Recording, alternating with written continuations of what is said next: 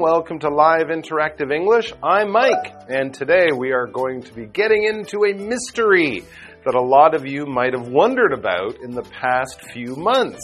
It's true, in the spring, especially in the spring, early summer of this year, it was incredibly hard to find eggs.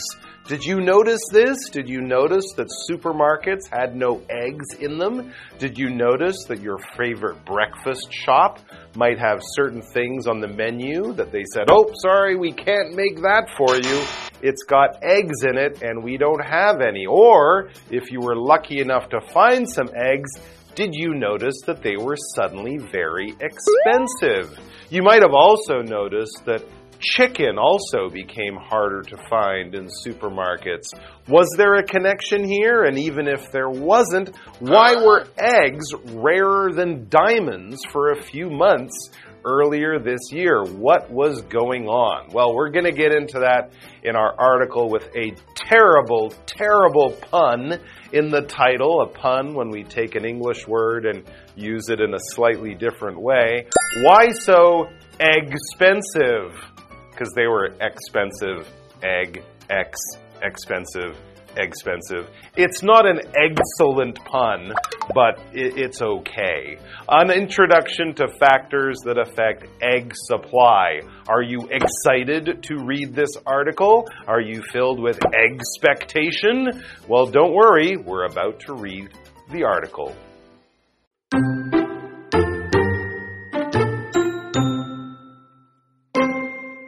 Over the past three years, eggs have become more expensive.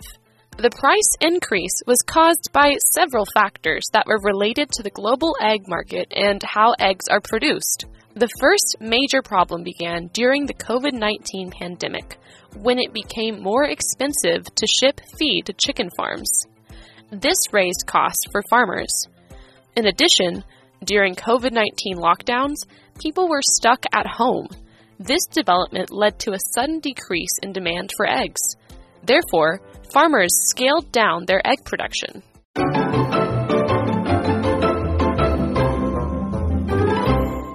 All right, so yes, why were eggs so expensive? Well, we're going to be learning by looking at the factors that affect egg supply. Now, this is egg supply, but you might have noticed that other things recently have been expensive too, and some of the things that made eggs expensive were also affecting other things.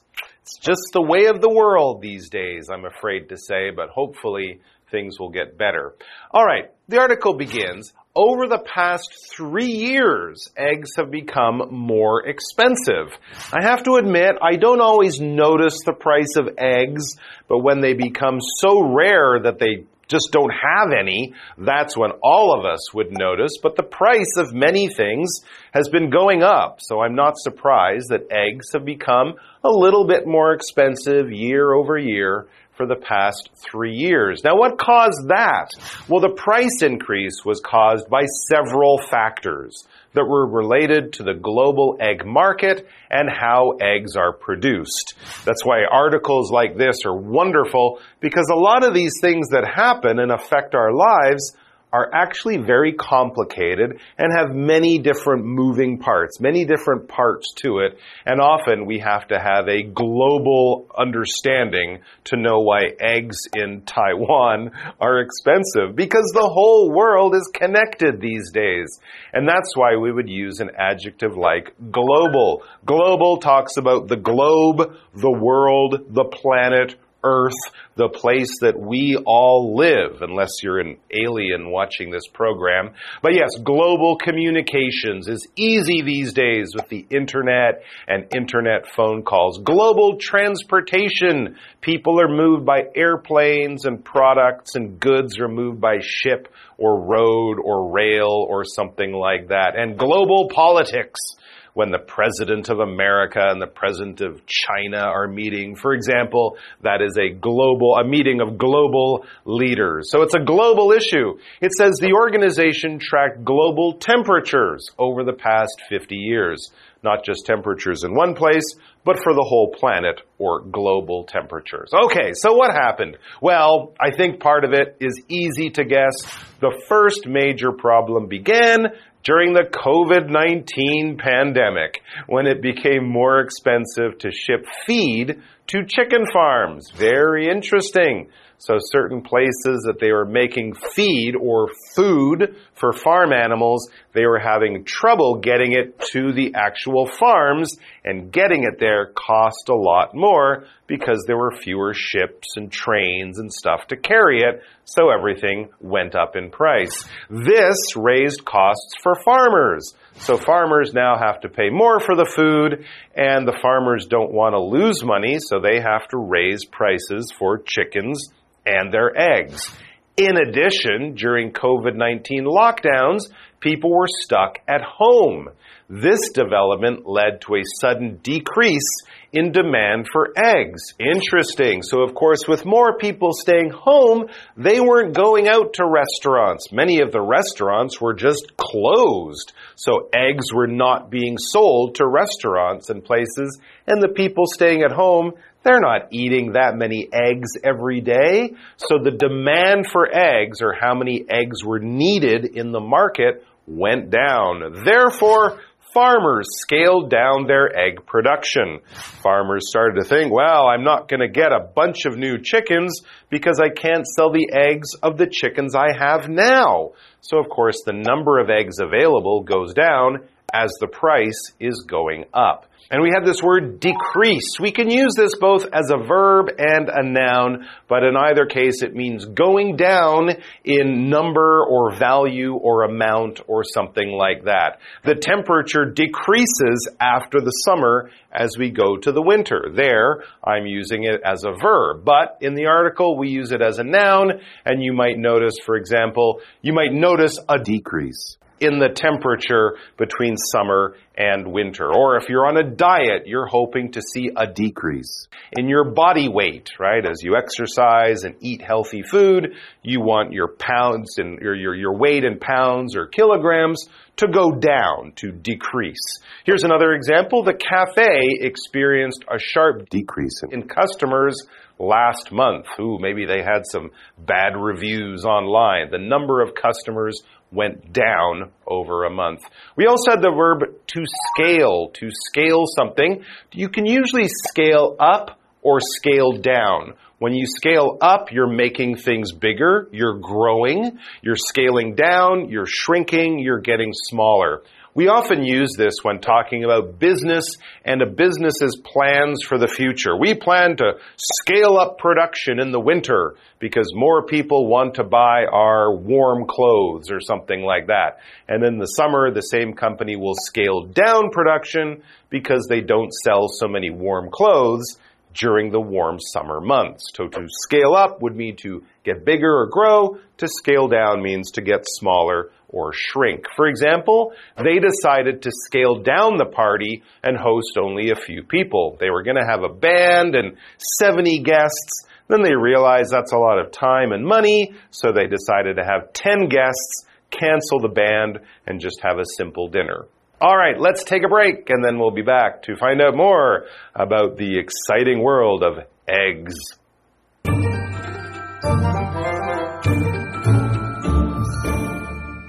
Hello，大家好，我是 Hanny。这两天的课程要来探讨鸡蛋为什么这么贵。那过去三年以来，鸡蛋变得越来越贵，这其实是跟全球鸡蛋市场还有鸡蛋生产方式有关。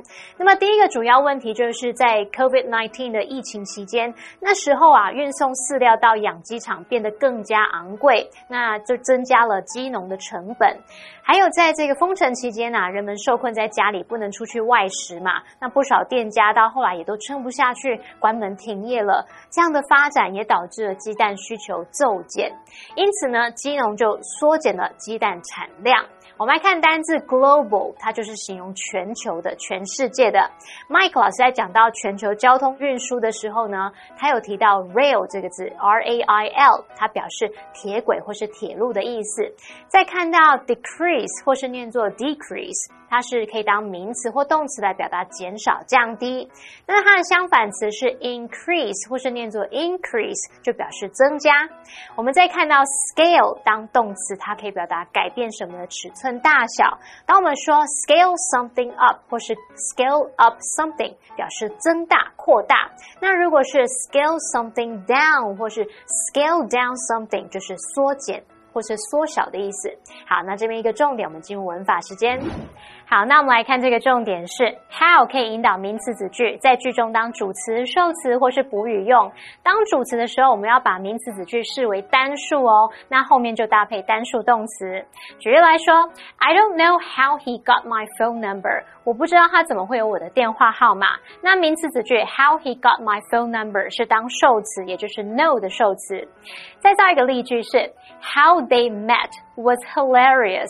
他们相遇的方式很爆笑。那名词子句 how they met 是当主词，所以我们后面搭配单数动词 was。好，接着回到课文中。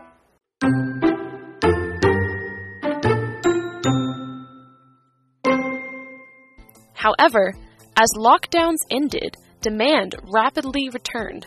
Meat also became more expensive, so people began buying more eggs. The supply of eggs couldn't keep up with the sudden increase in demand, so the price of eggs went up. Then there's the avian flu. It caused chicken farms globally to close down or pause egg production. If avian flu is found at a chicken farm, thousands of birds might be killed to stop its spread. Restocking or starting a chicken farm takes time and money, so the flu made the global supply of eggs even more unstable.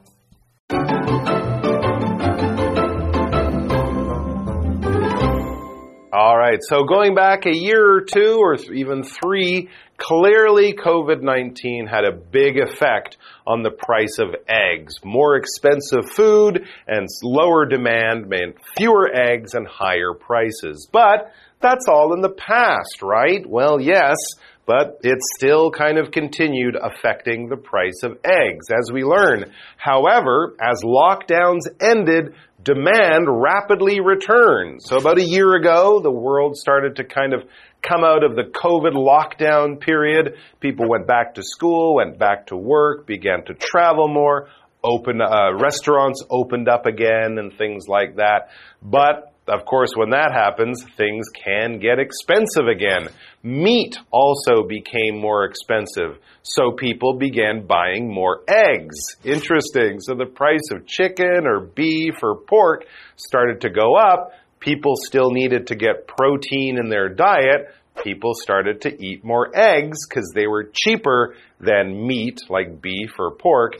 The supply of eggs couldn't keep up with the sudden increase in demand, so the price of eggs went up. This is a classic example of the, if there's a high demand and a high amount of things, the price will be relatively low. If there's a low demand and a low amount, the price will go up. And it's kind of a balancing act like that. So as more people were buying more eggs, that's great, but with fewer eggs, that's not great. Now we just have expensive eggs. And then nature threw in another little problem for us, not COVID 19, chicken COVID. Then there's the avian flu. That's right, the avian flu, bird flu, as it's sometimes called H5N1, I think. I don't know. Anyways, we've all heard about this. It this avian flu, it caused chicken farms globally to close down or pause egg production. Many farms had to kill off many chickens to stop the spread of this dangerous disease. Dangerous for birds and also potentially dangerous for humans. So, this uh, required a lot of farmers to pause their plans and pause egg production. To pause is basically to stop something for a short period of time. You're not quitting, you're not stopping and never coming back. You're kind of taking a rest or something like that. You might notice on your phone when you're watching videos or on your remote control at home, there's a pause button. You could pause the movie and the picture will stay there on the screen. It won't stop. And maybe you go to the bathroom, you come back, and then you hit play again, and you continue watching the movie without having to restart it from the beginning. So a pause is like a timeout. It's like a short rest or a short break in the action. For example, Tim paused the video to answer the phone, a classic case where using your pause button is very easy and convenient. Now back to the avian flu. Yeah, it's a serious thing and a serious problem especially for chickens. If avian flu is found at a chicken farm, thousands of birds might be killed to stop its spread. And of course, this happened in many places. I think here in Taiwan, many, many farmers were hit by this. And of course, it's a terrible thing. And also financially, it's a big problem. Restocking or starting a chicken farm takes time and money. So the flu made the global supply of eggs even more unstable as different parts of the world were fighting avian flu at different times it meant having a reliable source of eggs became a real problem. Things weren't reliable. You couldn't depend on them or trust them. They were unstable or unreliable. You weren't sure what was going on. If something is unstable, you don't have a lot of confidence in that. It could move, it could switch, it could change, it could cause problems. If you've ever gotten into a small boat, you know probably that you should get down very low, keep your weight very low in the boat. If you try to stand in the boat, whoa, it will be very unstable and it will be very easy for you to flip the boat over and fall into the water. In the same way, if you have a table with four legs and one leg is shorter than the others, the table will be, will be unstable. It won't be solid, and you certainly wouldn't want to climb on it because it could fall. For example, the news says that the weather will be unstable throughout the day. Unstable weather means you can expect sunny times or sunny hours in the morning, rain in the afternoon, cold in the evening. Who knows? But it's very unpredictable. All right, guys, thanks for joining us. We hope you'll come back tomorrow for another excellent article about eggs, and I expect to see you back here then. Take care.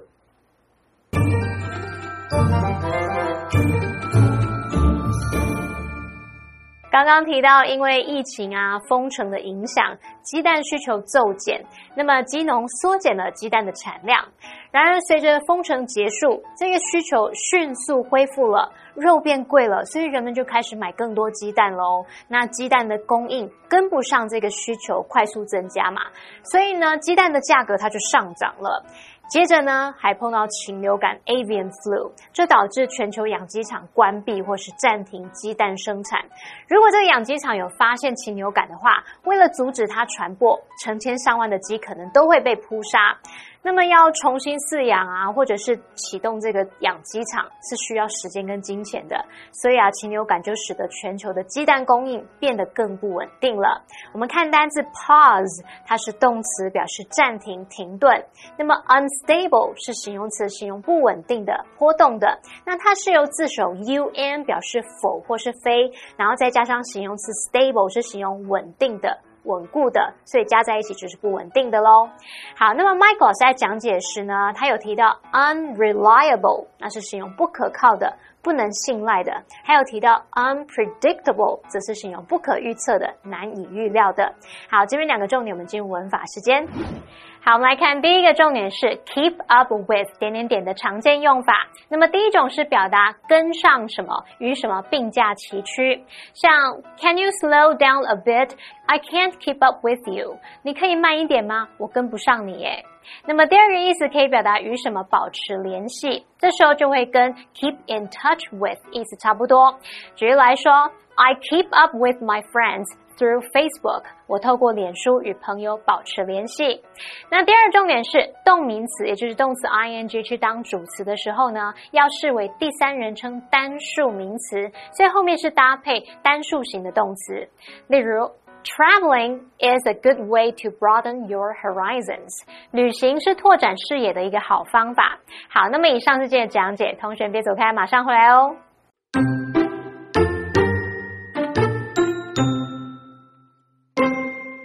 Over the past three years, eggs have become more expensive. The price increase was caused by several factors that were related to the global egg market and how eggs are produced. The first major problem began during the COVID 19 pandemic, when it became more expensive to ship feed to chicken farms. This raised costs for farmers. In addition, during COVID 19 lockdowns, people were stuck at home. This development led to a sudden decrease in demand for eggs. Therefore, farmers scaled down their egg production. However, as lockdowns ended, demand rapidly returned. Meat also became more expensive, so people began buying more eggs. The supply of eggs couldn't keep up with the sudden increase in demand, so the price of eggs went up. Then there's the avian flu. It caused chicken farms globally to close down or pause egg production. If avian flu is found at a chicken farm, thousands of birds might be killed to stop its spread. Restocking or starting a chicken farm takes time and money, so the flu made the global supply of eggs even more unstable.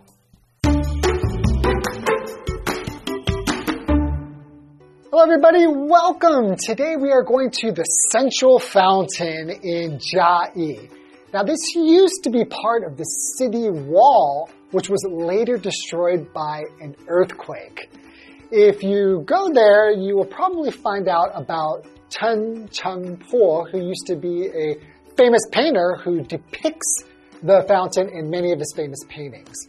But now it's surrounded by shops and important events are held here, so why don't we watch the video and find out more? The central fountain is located at the roundabout on Zhongshan Road. This roundabout is one of the busiest places in Chiayi. In the past, the fountain was part of the Chiayi City Wall. It was also called the Peach's Tip. The wall was damaged by an earthquake and torn down during the period of Japanese rule.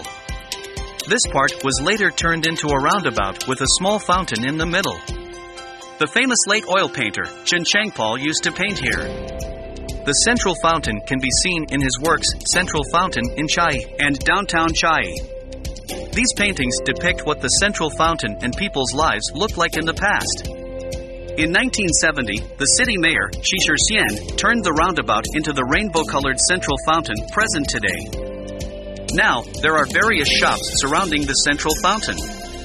The fountain also has a spectacular evening light show. A large golden statue was built in 2014 and placed in the middle of the fountain. This statue was built to commemorate Wu Mingjie. He was a pitcher for the Kano baseball team in 1928. He sometimes gets a makeover for the city's events. This fountain is not just a check in spot for your social media. Many of Chiayi's important events are also held here. The annual Chiayi City International Band Festival is one of these. Symphonic bands from around the world come to Chiayi and gather at the central fountain. Local residents and visitors alike come to watch the show. In addition to the band festival, Democratic Night is a well known campaign in Chiayi City. The night before Election Day, candidates and their respective groups meet at the central fountain to garner support from the local citizens. The deafening sounds of political campaigning fill the air at the central fountain. The central fountain is a glorious place, it means a lot to the people of Chiayi.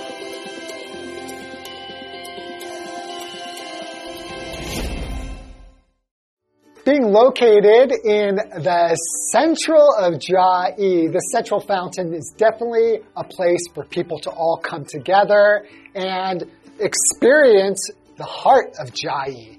And what I think is cool is going at night because there is, it's all lit up and looks really beautiful. So if you're in Chiayi, be sure not to miss the central fountain. We'll see you next time.